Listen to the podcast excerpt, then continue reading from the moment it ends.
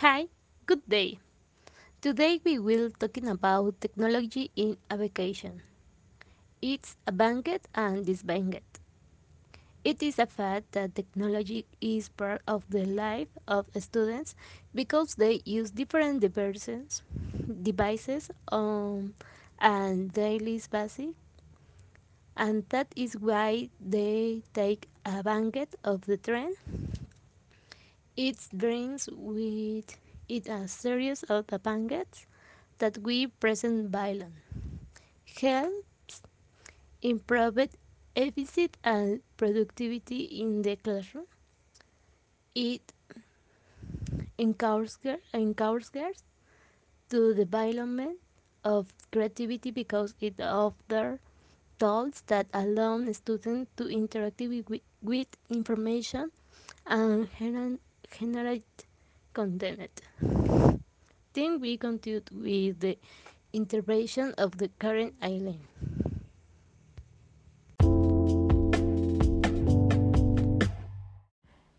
Good day. On this topic in cat-based site and education, technology is a set of, of resources processed and tool for information and commu communication of the activities of the education system. The digital age has evolved in every aspect of, of the lives and education has been no different. This phenomenon is part of the digital transformation which has been introduced in the participation of technology in education. The new technology has challenged education method to show an extent that space are open for digital culture is classroom. Our West right now will speak more about this topic. Technology in education, advantage and disadvantage. Well, some of the advantages are that by having the internet and technology as a tool, many alternatives help make activities, tasks, or classes more interactive. Having a tablet or a smartphone, you can do many things, from the most basic such as writing, reading, drawing, adding, subtracting, editing a video, making presentations, infographics, animations, and more. The use of technology also favors autonomous learning because children or adolescents can learn alone. They just need to turn to educational apps and games.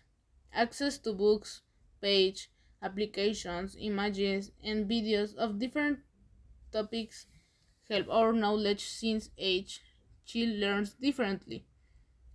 Some of the disadvantages are that sometimes not all people have the economic resource to be able to acquire a tablet, a smartphone, or computer.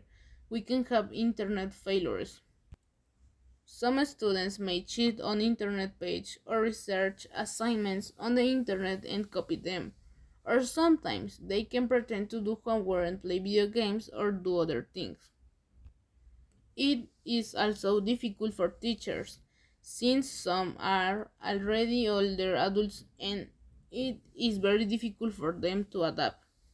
The use of technology also causes damage, such as burning eyes, and that causes us to need glasses at an early age. Finally, Hector will conclude with this topic. In conclusion, technology does can our education and both students dealing in with as teachers and parents with the, learning has the importance of and children and young people heavy asset in it.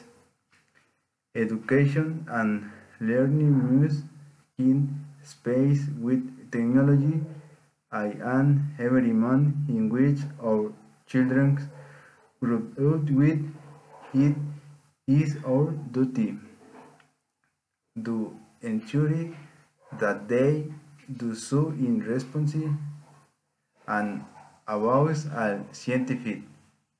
Manner that is the, the they appeal then something rational.